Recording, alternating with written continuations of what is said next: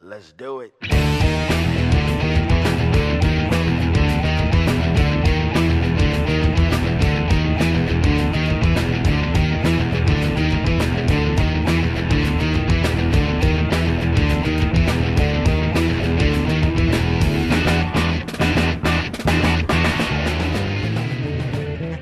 Hola a todos, bienvenidos al séptimo capítulo de Motoparlantes. Como siempre somos Eliseo Flores. Carlos Delgado. y Alex Mora y vamos a estar en este capítulo número 7 cerrando lo que ha sido el año 2019, obviamente conversando de motos y algo más.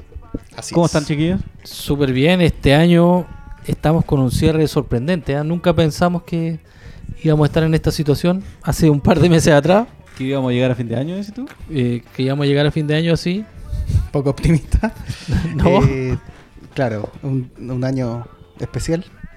Y bueno, eh, que se sumó además a una a una sequía o un tiempo de ¿cómo decirlo? Una De- pausa, una pausa, creativa. grabación, Sí. Sí, veníamos de un, de un tiempo sin grabar y se sumó a lo que ha pasado, obviamente todos los todos saben lo que ha pasado en Chile los últimos dos meses. Entonces decidimos parar y ahora eh, obviamente retomar para poder cerrar el año y eh, proyectar un poco lo que, lo que va a ser el 2020. queremos recordar un poquito los capítulos anteriores. Claro. Bueno, eh, este va a ser el último capítulo del año 2019. Eh, pero recordarles que tenemos una, los otros seis capítulos en donde hablamos un poco de la introducción al tema de las motos, hablamos de tema de customización, hablamos también de, de los pros y contras de las motos, eh, del tema de la licencia. En donde los invitamos a, a buscar estos, estos capítulos, están ahí en- disponibles en Spotify. Así que para que lo busquen y, y nos hagan sus comentarios. El capítulo de la iniciación en la motocicleta pasa a ser parte de la contingencia hoy en día, Así es. ¿cierto? Justamente, sí, eh, estábamos hablando antes de empezar a grabar de lo que va a ser este capítulo y claro, acordamos hacer una especie de resumen de lo que eh, alcanzamos a hablar durante el año, pero también, pero ojo, hay capítulos, ¿cuándo, ¿se acuerdan cuando- partimos o no grabando? Partimos en 2018, 2018. grabando nosotros. Octubre, ¿no? Sí, Diciembre. sí. O sea, ya cumplimos el año ya. Así es. Pasó colado la celebración, pero en algún momento vamos a, hay que hay que hacerlo. Pero celebramos el cumpleaños de Carle el otro día, estuvo bueno. Sí. No, podríamos hacer una actividad. Sí, hay que hay que conmemorar. Pero la feria Motoparlantes, Ese delito ser. que tuvo, sí. Ah, hay que ver. El, eh, lo importante es que los capítulos están disponibles. El capítulo, los seis capítulos anteriores están en Spotify, así que los pueden buscar y eh, buscar todo lo, que- lo que hemos venido conversando. Hemos, hay, hay temas que hemos ido repitiendo también, eh, que hemos ido re- reiterando eh, y temas más específicos también. Pero creo que todos los capítulos se pueden volver a escuchar y se puede sacar algo eh, interesante de cada uno. ¿no? Y también ahí se pueden ir dando cuenta en capítulo a capítulo, mientras avanzan, de también de la evolución que hemos tenido desde el primero hasta hoy que hemos tenido que desarrollar un, alguna técnica o ir descubriendo ciertas cosillas que mm, al no ser comunicadores, precisamente nosotros dos por lo menos, hemos tenido que ir desarrollándolo y, ir- y- y acostumbrándose. Claro, recordar también el evento que hicimos en Cerrillos, que estuvo súper bueno, tuvimos Claro. muy buena convocatoria eh, y fue una experiencia satisfactoria para nosotros por todas las cosas que se realizaron. Sí, experiencia con la que de verdad se nos abrió un poco el apetito para ciertos ese tipo de actividades que buscan ampliar el espectro del- del- de, de influencia del mundo de las motos y también eh, demostrar también que se pueden hacer actividades con, con pocas lucas en realidad y con harto empeño nomás. O sea, buscar siempre tratar de entregar una actividad que no necesite necesariamente eh, desembolsar tanta plata para poder participar en algo súper interesante. Y llegó bastante gente, eso fue súper gratificante para mí por lo menos. Estuvo entretenida la, la junta y, y que en realidad fue como el punto de partida de nosotros porque nosotros normalmente nos juntamos en el estudio, nos juntamos a grabar y, y era el momento de salir y de eh, hacer una actividad que, que es las actividades que, eh, que uno tradicionalmente más participa. Uno normalmente participa de actividades en relación a las motos, ferias, carreras o lo que sea. Eh, entonces fue la etapa en donde nosotros decidimos eh, hacer algo por nuestra cuenta y finalmente tuvimos bastante buena acogida y llegó harta gente que era lo importante. Claro. Y hartas motos. Si bien no grabamos mucho este año capítulos, sí participamos de varios eventos. Siempre Motoparlantes trata de estar presente en, en las actividades que realiza la gente que conocemos. Ya Ya sea- lo que nos nos invita también, en realidad tratamos ¿Se acuerdan? de que está algún- disponible. ¿Qué, qué evento recuerdan con particular? A ver, el tema de los lanzamientos de la revista de Caballero. Caballero Magazine, sí. Sí, los eventos también en lo que ha participado Caballeros Magazine, que ha sido el tema, no sé, del, del, del boxeo, etcétera. Dirt Track. Dirt Track, el Flat Track que También acompañaste tú. El Eh, Rock and Roll, ¿se acuerdan? Rock and Roll. También. Uh, Rock and Roll. DGR. El de GR también. DGR. estuvimos este año. DGR Bueno, Valparaíso fue Sí, una bonita hemos- experiencia. Hemos participado en Sí. varios, eh, ya en varios eventos.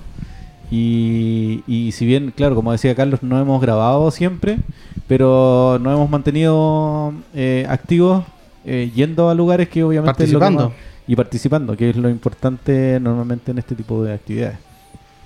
Eh, oye, y volviendo un poco a lo que a lo que hablamos al principio del resumen de, de lo que ha sido estos seis capítulos y ahora el séptimo, ¿qué capítulo recuerdan o qué tema recuerdan con particular, eh, no sé cómo decirlo? ¿Se acuerdan de algún, Sí. algún capítulo que les gustado más o que crean que es bueno recordarlo? Es que lo de los motocumpitas para mí siempre lo voy a recordar con mucho cariño porque como que creamos un personaje que si bien venía de las, de las redes sociales, pero después empezamos como a, a desarmar la palabra y estaba el motocumpita, el motocumpismo, eh, las actitudes de motocumpita y, y ese tipo de cosas como que hicimos una pequeña subcultura. Yo personalmente lo que, lo que me acuerdo, lo que me gustó más fue el tema cuando hablamos de los viajes. De prepararse para el primer viaje o, o las vacaciones en moto, ese fue súper interesante. Que, A mí lo que me pasa con lo de los viajes es que yo cuando me imagino un motorista siempre pienso en Eliseo. De verdad. En serio. Entonces, chuta, es es súper satisfactorio tenerlo acá a él hablando de viajes. Eh, ay, es que acuérdate, eh, cuando empezamos a grabar uno de los programas, no me acuerdo cuál programa fue, pero eh, cuando hablamos más en profundidad de los viajes, justamente nos miramos los tres y onda, ya, el que tiene más kilómetros, y tú lo dijiste así, pues el que tiene más kilómetros en el cuerpo es Eliseo. Y obviamente aquí también Carlos lo dijo en algún momento, la experiencia en la que manda, porque la experiencia de salir a la carretera es lo que te deja, eh, obviamente, eh, las enseñanzas y eh, más que nada eso es lo que se puede transmitir o intentar transmitir. Y ahí en el liceo yo creo que se lució ahí con- contando los tips. Y anécdotas y cuestiones. Eh, sí, po.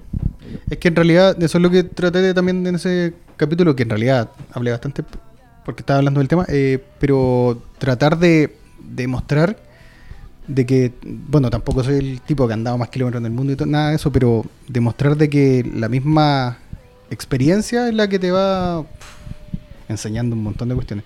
Y obviamente siempre si escucháis a alguien, siempre es bueno conversar con alguien, si pueden de repente toparse ahí un, un Lalo Michel por ahí en la calle. Sí, po.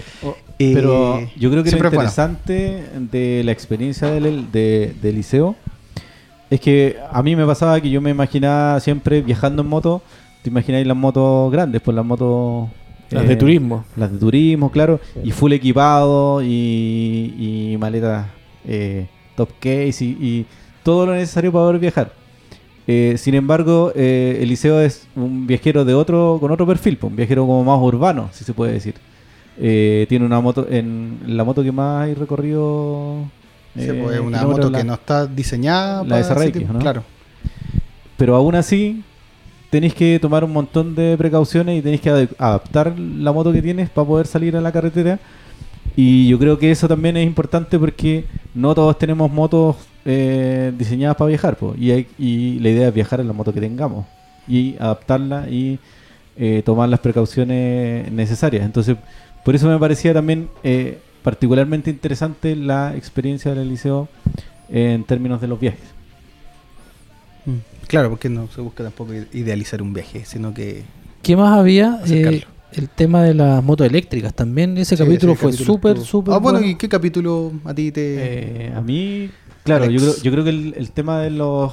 eh, me acuerdo particularmente cuando hablamos del tema del- de las motos eléctricas, porque mm, eh, investigamos harto de eso y, eh, y tuvimos harta, harta información así como de primera mano. Y, y siempre me acuerdo porque cada vez, eh, me acuerdo cuando hablamos ese, de, mm, en ese capítulo, eh, habían cosas que estaban pasando. Y ya han pasado, no sé, seis meses. Y han pasado un montón de cosas más. Ha cambiado, han salido modelos nuevos. ya Finalmente salió la Litwire de Harley. que también que hablamos en ese tiempo que estaba en proceso de Claro. prototipo y que ya la, la estaban mostrando, pero no- todavía no la lanzaban. Ahora ya está. Ya han probado y se han Eh, hecho varios reviews. Entonces ya está a la no sé si está a la venta o no, pero, pero O sea, en Europa sale. está con un valor y Ya, ya, le, ya le está haciendo videos y todo. Entonces, eh, me acuerdo de ese video porque eh, de ese de ese programa porque fue bastante eh, interesante en términos del contenido. Y también me acuerdo siempre, y ahora que vi el review de la Livewire, del tema este de la de lo que hablábamos de del paso que da finalmente Harley Davidson de, de ser una, un- una marca que se caracterizaba por cómo sonaba el motor. El sonido de la Harley era lo más característico y ahora eh, básicamente tenía una, una, una moto que no suena. Y, y es en el fondo eh, declarar y que la cuestión es inevitable. O sea, no, no hay vuelta atrás y, y las motos y el futuro de las motos creo yo que ya estamos todos convencidos de que va a ser eh, eléctrico. claro. Y de los autos obviamente también, pero el de las motos va, ha ido como por otro carril quizás. Sí, y no podemos dejar de mencionar aquel capítulo cuando hablamos de la contaminación de las motos. Que tiene que- mucha relación con las motos eléctricas también. Sí. Y, O sea, y finalmente eh, aprendimos todos que la motocicleta contamina cuatro veces más que un auto. Claro. Ahora, yo eh, respecto a ese tema de la contaminación, claro, eh, buscamos ahí un experto que nos contó que, que efectivamente las motos eh, eh, contaminaban más, pero también he, he ido eh, escuchando voces de también gente que, que experta en el tema, no de contaminación, sino que experto en, en moto y todo, y ahí como que discuten un poco eh, respecto de si al ser la moto mucho más rápida, mucho más eficiente y que los viajes son más cortos, como que se compensa un poco el tema de la contaminación. Claro, en términos No, totales. Quizá claro. No es una compensación eh, de 0 a 0 en el fondo, o de 1 a 1, pero algo se compensa. Y hay gente que todavía sigue eh, un poco defendiendo la moto por- por- porque finalmente también sigue siendo eficiente. Claro, porque no- eh, estamos hablando de, de- de- de términos de contaminación Claro, y no de eh, tiempos de exposición en realidad. claro. Es súper bonito dejar pasar tiempo y encontrarnos ahora acá pudiendo recordar lo que hicimos. Pero yo los invito, amigo Alex y Eliseo, a que vayamos directamente a lo que nos convoca hoy día, que sería eh, el tema de la movilización en motocicleta en la actualidad. ¿Qué les parece? Claro, el, ya meternos derechamente en el, en el tema del séptimo capítulo, tratar de explicar el contexto de lo que está pasando en Santiago puntualmente, porque lo que tú decías de la gente del sur que y la que está fuera o lejos de, de la capital ve otra cosa a través de la tele. O sea, ve un campo de batalla prácticamente y una cuestión totalmente caótica, Claro. completamente caótica en la ciudad. Entonces, ¿han salido en moto? Eh, como lo han hecho normalmente? Tal, cas- casi tal como siempre. Alex. Yo más que nunca andaba en moto. O sea, eh, lo que me ha pasado es, que no he, desde un poquito antes de que del 18 de octubre, o sea, el segundo semestre por así decirlo, he andado en moto todos los días. Entonces ya no me, mucho rato que no me topaba con, con el metro, con el metro fallando, con todas estas cosas. Entonces lo que pasó es que después del 18 eh, seguí con mi rutina y no me y, nunca supe en el fondo. Mis trayectos siguen siendo de 25 minutos, eh, entonces no me ha afectado prácticamente en nada. Salvo que obviamente hay menos semáforos funcionando y ese tipo de cosas, pero en general mis trayectos siguen siendo y durando lo mismo. Solo hay, hay que tener un poco más de ojo en la calle nomás, pero Bueno, la moto me ha salvado en el fondo de... Yo creo que acá No en general no somos usuarios aparentemente, por lo menos en mi caso, de metro y, claro, de, de micro, entonces, o del bus. Y entonces, pero sí nos podemos dar cuenta por la gente que nos comenta y, nuestros algunos conocidos que nos comentan que por esto que ocurrió del, del estallido social, por así decirlo, Eh, hubieron daños que afectaron la movilización en general en Santiago, una ciudad que ya era totalmente caótica en, en temas de movilización urbana. Ahora sí que fue un periodo, ahora quizás se ha mejorado un poco, pero en general en los primeros días fue caótico, realmente caótico todo lo que era la movilización. Y aún eh, empeoró hasta ahora, entonces eso es uno de los temas que vamos a hablar justamente en este programa y en todo lo que las, las, las eh, ventajas que se ha visto mucha gente, lo que hablábamos en algún minuto en, en, en el, capítulo pasado, de en donde tratábamos de promover la, eh, la, la, opción real de ver una moto, ahora por todo esto que está ocurriendo y por toda la condición que hay actualmente en, Santiago, mucha gente, y es lo que comentábamos también con Alex, eh, realmente lo está viendo como una opción muy, muy factible o en muchos casos la gente ya se ha comprado motos porque moverse en, en auto ya es, es, un problema y el tema de la movilización pública también ha sido bastante lento, entonces... Me da mucha sa satisfacción que nosotros ya desde el inicio de, los, de Motoparlante estábamos promo promoviendo el uso de la motocicleta, ¿cierto?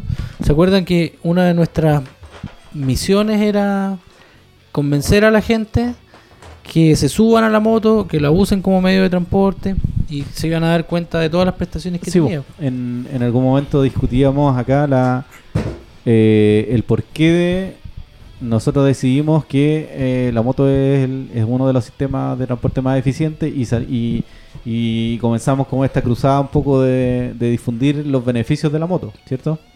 Eh, sin saber lo que se venía. Sin saber lo que se venía, obviamente. O quizás sí lo sabía. Estamos detrás de. Somos K-poperos. Sí.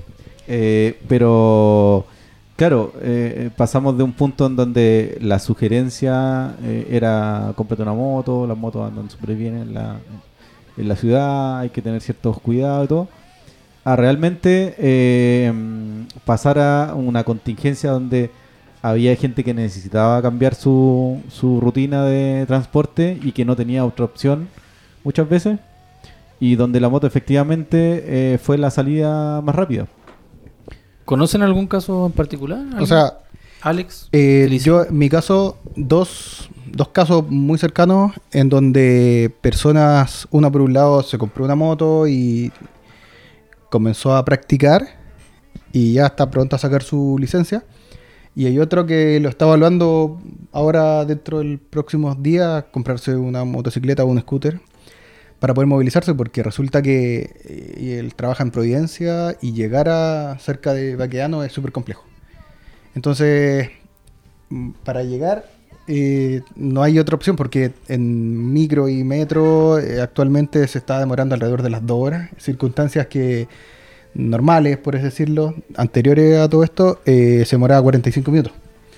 Entonces, moverse en moto y sobre todo en vehículo, porque él también fue en vehículo en algún minuto y era súper peligroso. O sea, dejar el vehículo en la calle no era, no era una opción y, en, y a pie tampoco era una cuestión sana en realidad. Andar en, en, en transporte público. Entonces, uh, las, esas son las dos opciones que yo he visto y genial, pues, o sea, me parece muy genial que, estén hablándome. A mí siempre me ven en moto o, o, las veces que me muevo en moto y siempre me consultaron. Ahora esas dos personas me consultaron, que eran gente que veo por temas de trabajo. Me empezaron a hacer mayores consultas. De hecho, le, les dije que escuchaban el programa. Aproveché ahí de, de meter la, el tema y, y genial, pues me, me parece muy bueno, muy sano que lo estén viendo como opción porque en términos generales, el tema de comprarse una moto sigue siendo igual que siempre. Los créditos no creo que hayan modificado mucho. Capaz que por vender sí haya, haya bajado un poco el precio, pero, pero lo que sí ha cambiado mucho es la condición de la ciudad. O sea, movilizarse es un factor súper importante. ¿Y tú, Alex? Eh, a mí me pasó también con, con, un compañero de trabajo, don Mario. Le vamos a mandar un saludo a don Mario. Que, eh, justamente eh, como la gente me ve llegar con el casco al, al, al, al trabajo, siempre te preguntan, ¿no? ¿Andas en moto? ¿Y dónde dejáis la moto? Y... ¿Viniste en moto o eres un Power Ranger? claro, siempre la, la, la, clásica, la clásica pregunta. Eh, me pasó con, con, un par de compañeros de trabajo que empezamos a conversar el tema me, y me empezaron a preguntar dónde podíamos dejar la moto y todo. porque básicamente había gente que no tenía otra opción. O sea, eh, gente de Puente Alto, por ejemplo, que quedó metro quemado y quedó oh, totalmente aislado y tomar una micro de Puente Alto a Santiago Centro son dos horas. Entonces, a partir de esas conversaciones, en algún momento eh, me acuerdo que me preguntó dónde dejaba la moto y cómo lo hacía y dónde la y cómo y si la amarraba y si me la robaban y todo, todo este tipo de cosas. Eh, y era una persona que ya había tenido una moto, pero que la había vendido porque en realidad parece que no le, no le, no le tomaba mucho el gusto a la, a la cuestión. Y a la semana apareció con una, con una scooter. Así que bien igual, porque claro, resuelve su problema de, de movilización y uno igual siente como que aportáis eh, eh, de- en cierta forma en darle seguridades muchas veces.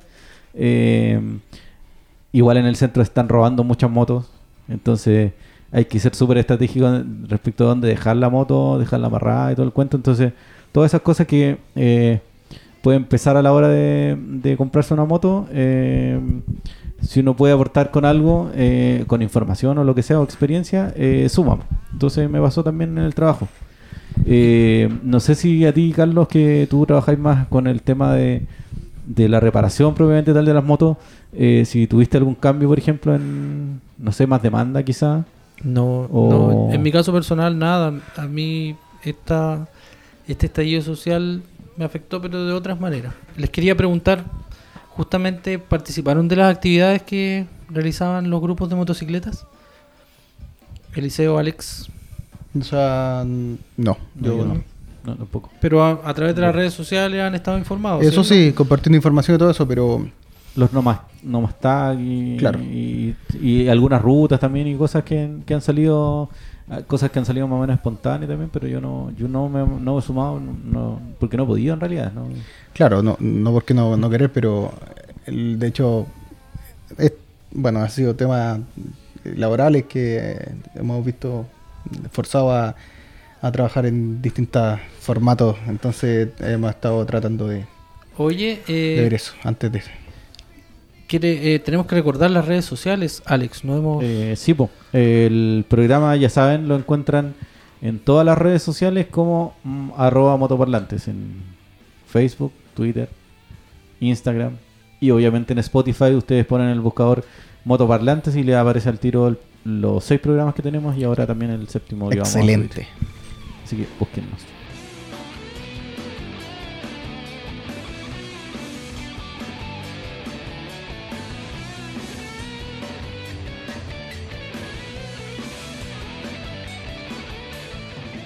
Bueno, y siguiendo en la línea de lo que estábamos hablando, de todo esto, de lo que ha sido la movilización en, en todo Chile, eh, queremos hablar también sobre el tema de lo que se ha conseguido hasta el minuto y lo que se ha hablado respecto al, al movimiento No Más Tag o Tag Justo, que fue una agrupación en donde participaban eh, varios, varios grupos, subgrupos pequeños y que al parecer habrían logrado al menos conversar y llegar a algunos inicio de conversación. Claro, eh, estamos en, lo que decía Eliseo, estamos en un contexto de demandas sociales donde la, básicamente la sociedad chilena está pidiendo muchas cosas en muchas áreas y en muchos ámbitos. eh, y lo que tiene que ver, lo que tiene directa relación con el programa y con lo que nos convoca, que son las motos, es lo que tiene que ver con eh, el uso de las autopistas y lo que pagan eh, las motocicletas por eh, transitar por las autopistas concesionadas en Santiago.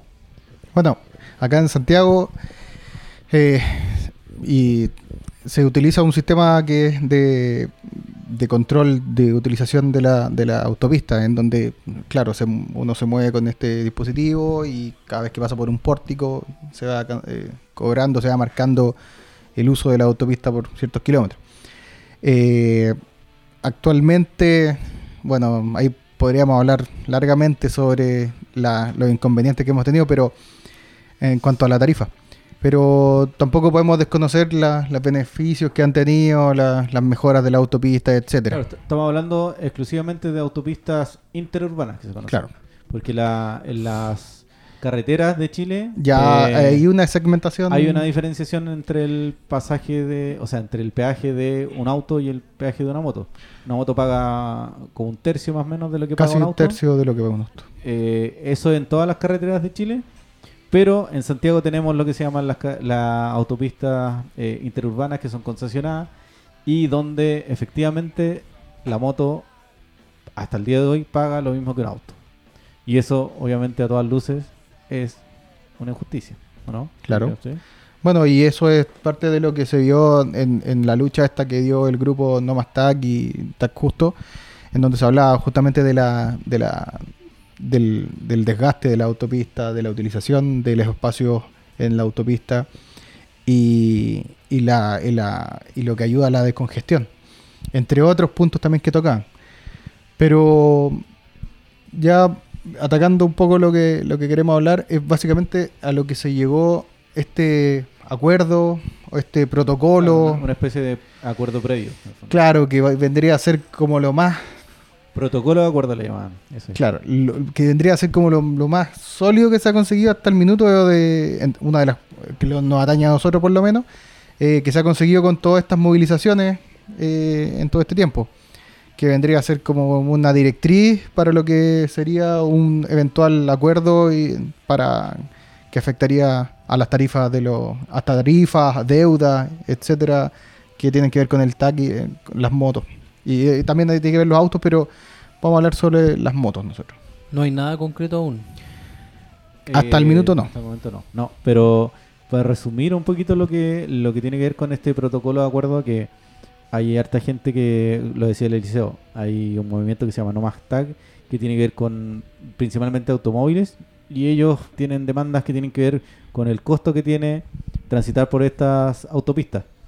Eh, y hay submovimientos en, dentro de esta, de esta gran cantidad de gente, eh, que es lo que tiene que ver con los que pelean por la diferenciación de tarifas respecto de el auto eh, y la moto. O sea, lo dijo el Eliseo recién también. La moto es obviamente sabido que eh, ocupa menos espacio, eh, genera menos congestión. El impacto que tiene sobre la carretera es menor, entonces evidentemente debiese pagar eh, menos. Y esa ha sido la lucha básicamente que se ha venido dando el último tiempo. ¿Qué se logró? En este protocolo de acuerdo que eventualmente las motos a partir del próximo año van a empezar a pagar la mitad de lo que paga un auto. ¿Cuáles son las condiciones eh, previas que pone la autopista hasta el momento? Que, la que las motos tengan su dispositivo TAC eh, físicamente puesto en la moto. Claro. Esa es básicamente la apuesta. O sea, para acceder eventualmente a este beneficio del 50% menos en la tarifa, tú tienes que tener tu tag en la motocicleta. Claro, portarlo. Portar el tag. O sea, ya no hay cobro por. O sea, no corre el cobro por patente. Eh, para entender un poquito la estrategia de, de, la, de por dónde va este acuerdo, eh, la aproximadamente el 50% de las motos que circula por las carreteras, eh, la autopista interurbana, pagan. La otra mitad no paga. Sabemos por qué no paga la mayoría de las motos. Hay muchas veces la patente no se ve o simplemente eh, se esconde de alguna manera y no pagan. O sea, la, mitad de las motos que circula por la autopista no tiene tag. O sea, no tiene este contrato firmado con la autopista y ninguna posibilidad de cobrarle. La, al parecer la, la estrategia sería como apostar por el volumen. La apuesta es de la autopista, al parecer, porque todavía no hay nada fijo ni, ni concreto, es que los más motos firmen este contrato, obtengan el tag y por ende puedan acceder a la, al beneficio del 50%. No sé qué les parece a ustedes esta, este, este beneficio, por así decirlo. ¿Se sabe de, de- de algún criterio que se utilice en las diferentes autopistas? Porque ustedes hablaron acerca de que en las autopistas, ¿Interurbanas? No, no, el resto de autopistas. que en las otras Ah, las autopistas, carreteras, que las en las carreteras, carreteras, claro, la que- moto pagaba un tercio Sí. y en estas no, ¿se sabe? O sea, ¿Hay alguna explicación? No hay mucha explicación más que las O obvias. sea, eh, eh, yendo un poco más atrás de la historia, eh, en un principio en, la- en las autopistas interurbanas ni siquiera se hacía la diferenciación entre moto y auto. O sea, eran vehículos, básicamente. Y obviamente te cobraba lo mismo. Eso en algún momento, no me acuerdo en qué año, pero eh, un par de parlamentarios impusieron un, proyecto de ley y lograron que se hiciera la diferenciación entre una moto y un auto. Entonces básicamente te siguen cobrando lo mismo, pero la autopista te ve a ti como una moto y no te ve como un vehículo genérico, por así decirlo. Eh, pero faltaba la otra parte que era la de la tarifa, porque obviamente eh, lo que decíamos antes, la moto ocupa menos espacio, genera menos congestión, impacta eh, de menor manera el uso de la autopista. eh, entonces es obvio que debería pagar incluso ni siquiera la mitad, un tercio, que es lo que corresponde eh, y lo que se aplica en las carreteras a nivel nacional. Entonces, eh, yo creo que este es un gol que se pasó en algún momento, al principio de cuando se firmaron los contratos de, Claro. de concesión y que nadie nadie dijo nada y se firmó nomás. Pero es también lo que hablábamos en pauta antes. eh, el tema de las tarifas ha venido aumentando mm, producto de estos porcentajes que van aumentando todos los, años. Entonces, antes quizás no era tan gravitante el tema del TAC, para muchos no era tan importante. Entonces, ahora que la tarifa ya pasa a ser un porcentaje bastante alto de, de, de dinero el que pagas mensualmente, ahora sí que ya se empezó a, a poner sobre O sea, el, si- el sistema en general está siendo cuestionado por todos los flancos en el fondo. Claro. A partir de los, los camiones reclaman y con razón, Y Los la gente autos. no más TAC en general. eh, claro, y obviamente las motos. Eh, Mm. ahora lo de la moto yo creo que es un descriterio eh, de origen y que obviamente tiene que ser... Sí, porque no podemos encontrar una, una razón de que si tú te fijas las carreteras de Chile en general, casi todo Chile tiene son concesionadas y aún así hacen la diferenciación y hay una tarifa que es diferenciada, etcétera, porque acá no, ¿cachai? No han habido unas explicaciones bastante ridículas por parte de algunos personajes políticos en donde dicen que que a, a pesar de, que la moto ocupa menos espacio, dicen que eh, la moto al ser eh, al ser más pequeña, los, los chof- lo- ojalá fuera así, los- el resto de, de vehículos trata de tomar más espacio y eso va generando congestión. Puta, ojalá fuera así, porque yo andaría mucho más tranquilo por la autopista. Bueno, amigos, para ir cerrando el tema, hoy 28 de diciembre del 2019 dejamos en claro que no hay nada concreto. Nada concreto más este protocolo de acuerdo que se firmó eh, con las distintas organizaciones que están peleando por, por cambiar esta legislación con el Ministerio de Obras Públicas y con la obviamente con el representante de la autopista que ahora me acordé eh, es una especie de agrupación De autopista. autopistas pero que no hay una que no está en esa una de las autopistas urbanas o, eh, o interurbanas que tenemos acá no está en este en esta organización por ende, si se llega a algún acuerdo, esta autopista, que no me acuerdo si es Vespucio Sur o Vespucio Norte, no me acuerdo cuál, no entraría en vigencia para esa autopista, porque no están en la organización. Y no sé si ellos van a querer avanzar también. Es que al final, eh, bueno, primero veamos algunas de las, entre comillas, falencias que podrían haber tenido este tipo de preacuerdo. En donde, claro, las soluciones que se están dando hasta el minuto, no sé si serán las más certeras, porque se habla de, de traspasar el- los costos a las futuras concesiones. Y eso o alargar los años de concesión también. Claro, o alargar los años de la concesión, que pasar de 20 años, pasarlo a 30 años, no sé.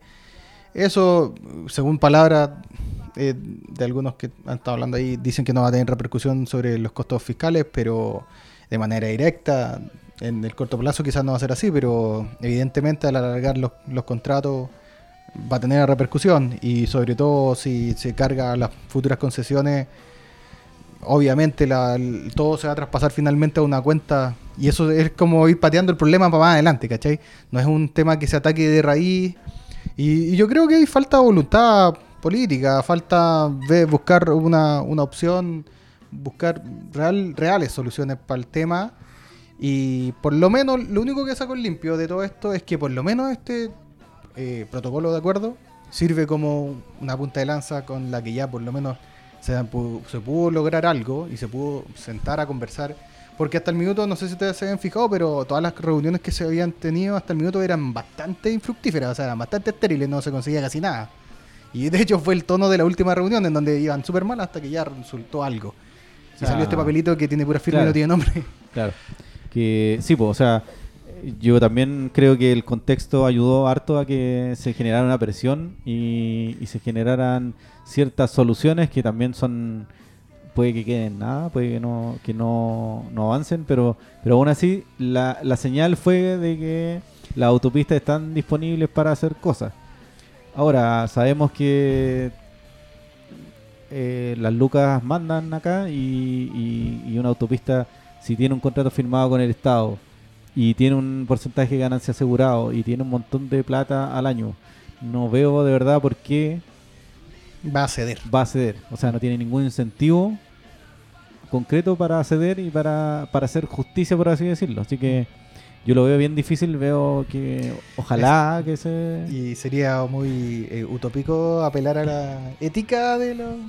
Es Y ahí que... aparece la musiquita. O sea, cuando hay lucas que- de por medio...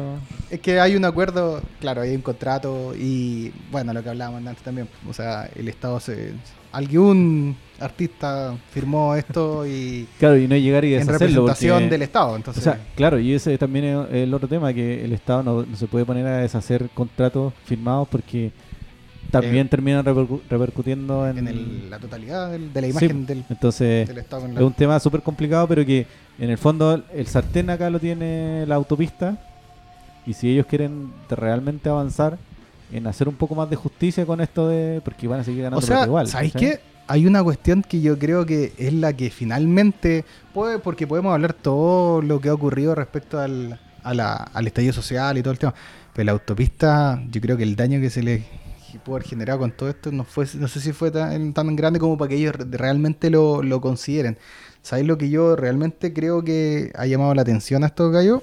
El tema de la evasión, que era lo que hablaban de antes, de que ellos ahora están atacando al volumen, a decir que por lo menos el tema de las motos, que es lo que hablamos, que se dice que el 50%, por ejemplo, de las motos evaden el, el TAC, ¿cachai? Eso es un número importante, o sea, imagínate el momento en que ese porcentaje pase en los autos. Esto, bueno, de verdad, ya, o, o la gente se chorea, weón, y ya nadie ande con la patente metido ahí en el, en el- Ahí sí que les va a doler, porque finalmente ahí ya el volumen va a ser tan alto que se les va a escapar de la mano. Y ahí es donde les van a tocar, y ahí, ¿sabéis qué? Van a decir, en vez de perder toda la cuestión, ya negociemos. Claro. Ahí yo creo que Ahora, esa hay, la- hay temas también de regulación que, eh, no sé, pues el, el, el- el ocultamiento de patente es un delito, ni siquiera es una falta.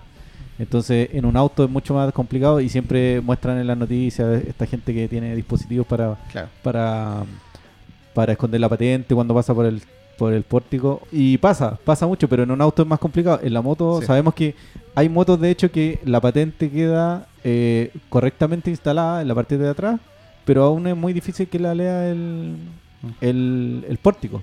Entonces es más fácil, por así Claro. decirlo, y es más fácil también taparla y todo, así Claro, que mucho más cómodo. al final no, no estamos- Pero, pero así como evadir no pagar, eh, yo creo que eso es lo que le- les puede estar pesando. Que eh, O sea, están prohibiendo lado, proyección sí, por ahí. por Porque lado, sí. está claro que el Estado no es tan sencillo que cambie las reglas del juego, porque el contrato está firmado, hay términos, hay cláusulas. De hecho, hay cláusulas que hablan de las utilidades que se tienen que mantener.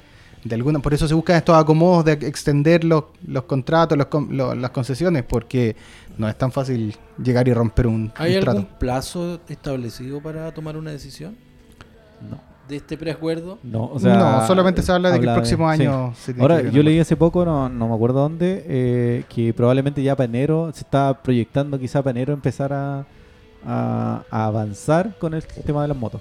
O sea, enero 2020, en el fondo. Entonces ahí Hay quizá otro tema también, tener, eh, que noticias. recuerden que es el tema de las deudas, que también ahí se está tratando de conseguir algo. Un- una especie de perdonazo para deudas condonazo. grandes, sí.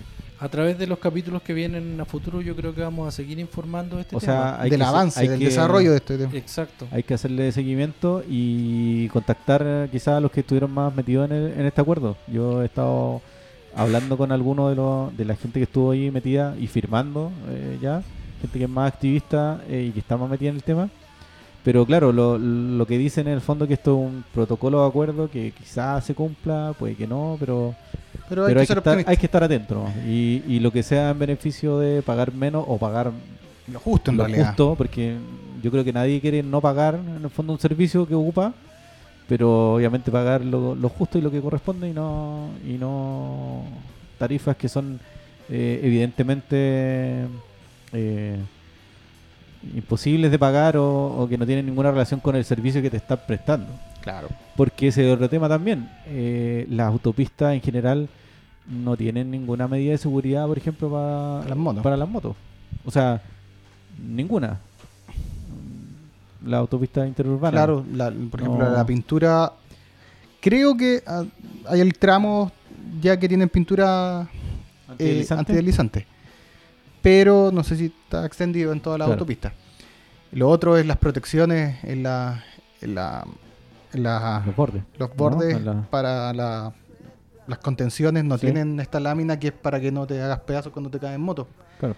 Entonces, o sea, eh, falta, o sea, por último, si pudieras conversar por otro lado, pero aún así es súper tirado las mechas el costo. Sí, pues, o sea, no hay, no hay una preocupación, o sea, no hay una inversión también que justifique que está ahí gastando mucha plata en, en proteger al motociclista. Claro, pues si dijéramos que chuta, que, que bruto, que, que todo Claro, está perfecto. que seguro me siento andando en una Claro, que me voy a caer. No, vamos a hacer Claro. Claro, voy a lanzar. Pero eso, eh, entonces en el fondo, eh, ojalá se avance y vamos a seguir eh, poniéndole el ojo a este tema. Que yo creo que, volviendo atrás, es lo más concreto que ha salido que tiene relación con el programa y que tiene relación con esto de las demandas sociales en Chile. Entonces, hay que seguir atentos y ojalá que se avance en lo que sea que nos pueda ayudar a pagar menos Bueno, pero en las autopistas. a seguir apoyando también a los chicos, al movimiento. Creo que es una, una buena señal, por lo menos. Y vamos a hacer- a hacerle seguimiento, a estar atento a lo que pasa. Eh, eso entonces con el programa, eh, igual quizá podríamos intentar aventurar qué vamos a estar haciendo más allá de hacer este seguimiento del tema eh, Bueno. como programa. La... Eh, bueno, ¿Tienen ganas de hacer algo, no? ¿Quieren Bueno, seguir grabando, no? sí, ¿Sí? pero yo creo que eh, eventualmente vamos a cambiar quizá un poco el formato, algunas estructuras del programa, porque hemos- bueno, toda esta evolución ha ido de... eh, Hemos ido probando fórmulas. Claro. básicamente vamos a ir, vamos a ir probando lo que, lo que va sirviendo, hacer un- el programa un poco más digerible, más, más fácil de atender. Y vamos a ir generando también otro tipo de productos, otros contenidos que van a ser subidos a las, a las redes sociales. Vamos a darle un poco más de contenido también a la página, etcétera. Se viene, sí, la Vamos página, a conseguir auspiciadores, ¿o no? No sé, ahí tenemos que en materia de estudio. Quere- Queremos amarrarnos con... No, yo ¿No? creo que yo creo que esto de ser independiente es puro, Es- pu- corazón, pero nos permite también ser bastante independiente en todo sentido, o sea, Vamos- tener opinión. Igual vamos a seguir atentos con, lo, con este momento social que estamos viviendo, pero con la mirada de motoparlante. O sea, lo que Claro. tenga que ver Oye, siempre, motos. siempre Sobre los temas que nos relacionado con, convocan. con Claro. lo que nos convoca, obviamente.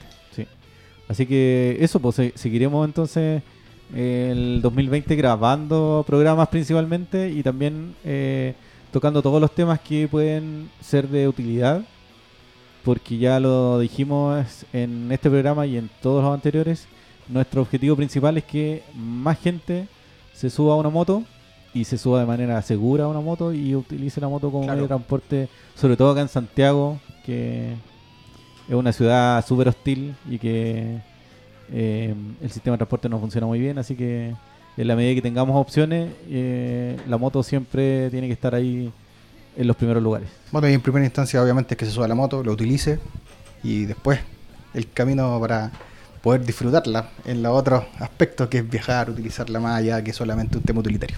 Exacto. Nos vemos entonces en la próxima en la próxima edición de Moto Motoparlantes. Parlantes.